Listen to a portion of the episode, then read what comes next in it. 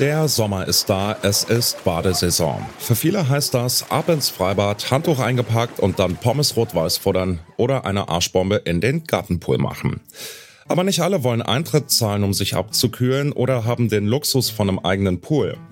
Deswegen werden auch Flüsse und Kanäle zu einem immer beliebteren Badeziel. Wir fragen uns heute, ob Flussbaden eine gute Idee ist. Mein Name ist Johannes Schmidt. Hallo. Zurück zum Thema.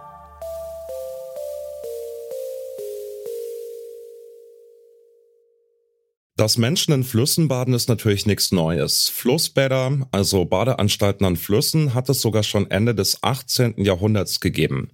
Mit dem Badespaß war es dann aber im Zuge der Industrialisierung in Großstädten zumindest vorbei.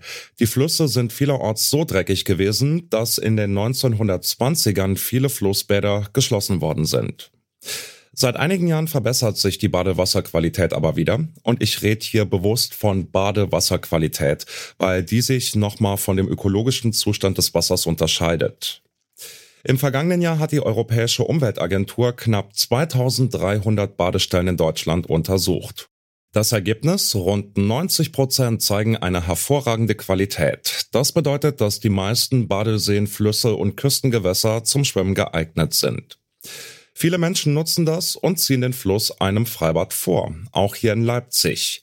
Ich habe mich am Ufer eines Leipziger Flüsschens eine Runde umgehört und zum Beispiel Anne getroffen. Sie hat mir erzählt, warum sie lieber im Fluss baden geht. Hier ist der Fluss, hier ist Schatten, hier ist trotzdem auch Sonne, hier sind viele Kinder, viele Menschen.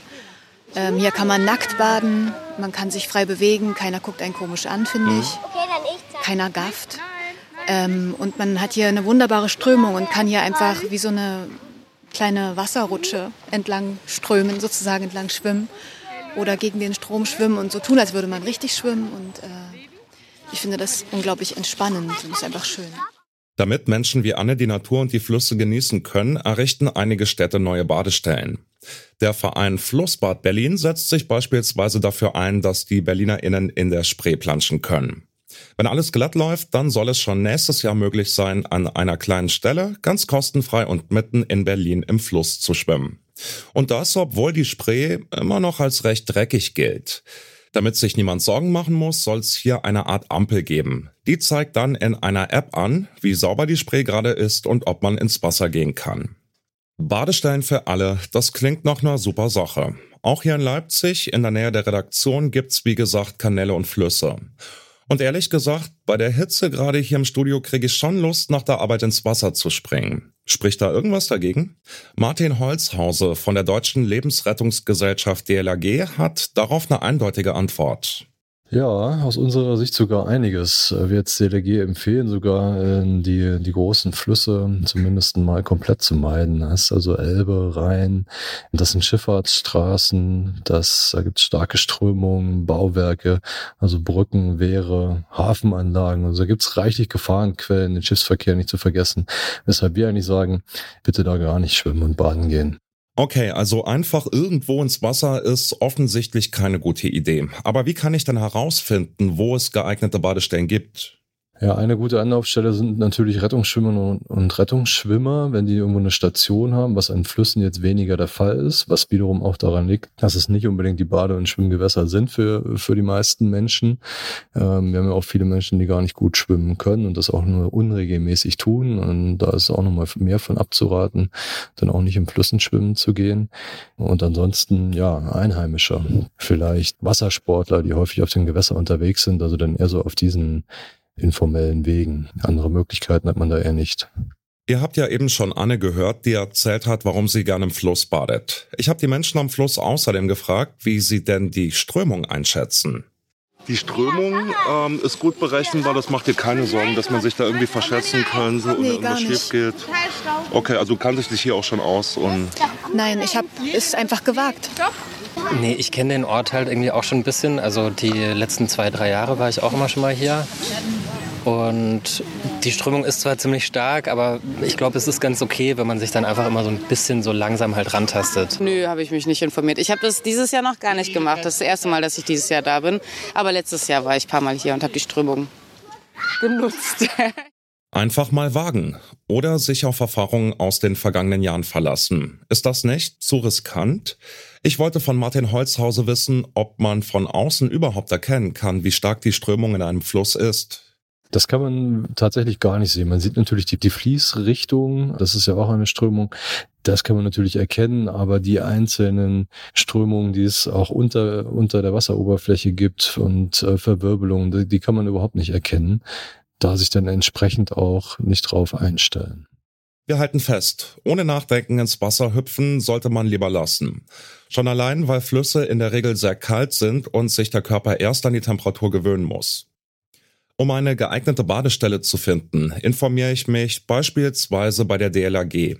Denn wie stark die Strömung ist, das merke ich im Zweifel erst, wenn ich schon im Wasser bin.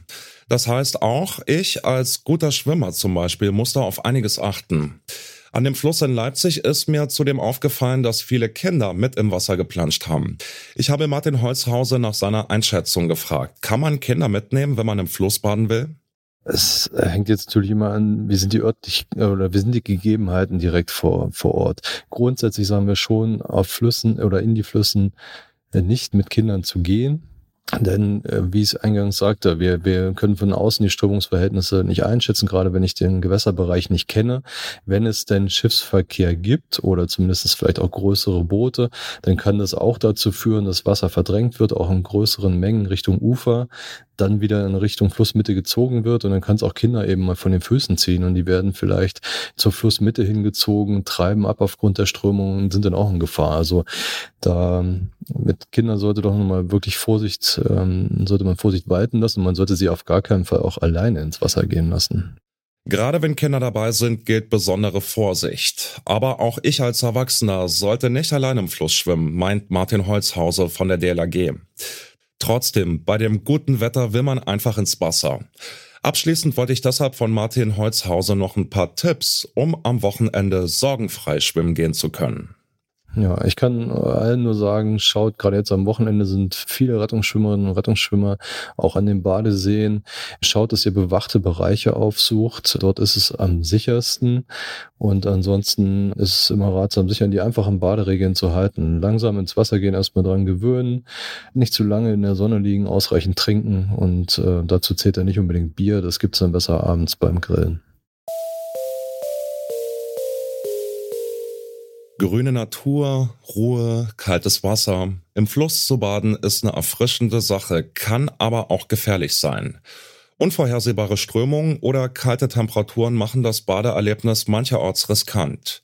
Hilfreich ist es, darauf zu schauen, welche Badestellen als ungefährlich gelten. Und wer auf Nummer sicher gehen will, sollte nicht in unbekannte Gewässer springen und vor allem nicht alleine baden gehen. Und ansonsten gibt's ja immer noch das Freibad oder Flussbäder mit Aufsicht oder auch aufblasbare Planschbecken auf dem Balkon. Das war's von uns für heute und damit ist auch unsere Themenwoche unter Wasser vorbei. An dieser Folge mitgearbeitet haben Astrid Jacquet, Johanna Mohr und Alea Rentmeister. Audioproducer war Florian Drexler, Chefin vom Dienst Hanna Krüger und mein Name ist Johannes Schmidt. Ich wünsche euch ein erfrischendes und schönes Wochenende. Zurück zum Thema vom Podcast Radio Detektor FM.